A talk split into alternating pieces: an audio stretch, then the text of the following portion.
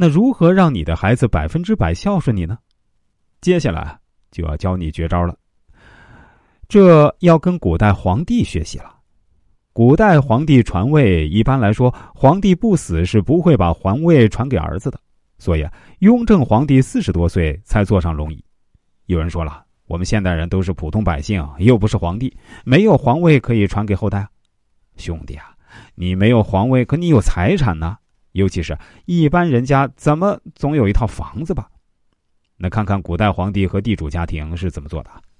古代皇帝传位的招数是先立太子，也就是立遗嘱，就是说，家产理论上会传给孩子。但是皇帝没死之前呢，是不会传位给太子的。如果太子不孝顺，还可以废太子，那就是当你老了之后，你的房子财产越多越好。但你死之前呢，你的财产不要分给子女，永远在你自己的掌控范围之内。这样，你的子女为了得到你的遗产，就会对你非常孝顺。道理很简单，如果子女不孝顺，你完全可以把自己的遗产全部捐给国家。或者谁对你好，你就把遗产给谁，这样子女为了得到你的财产，就会争先恐后的一个比一个孝顺，因为都想得到你的遗产。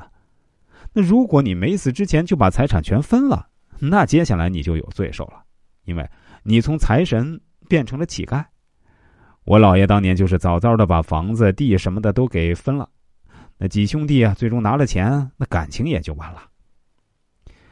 古代赵国有个皇帝叫赵武灵王，就是因为轻信了自己的儿子，早早的把王位传给了儿子。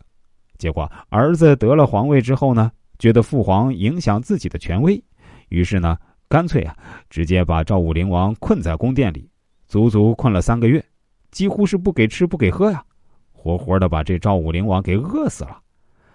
你可以相信人，但你一定不要相信人性。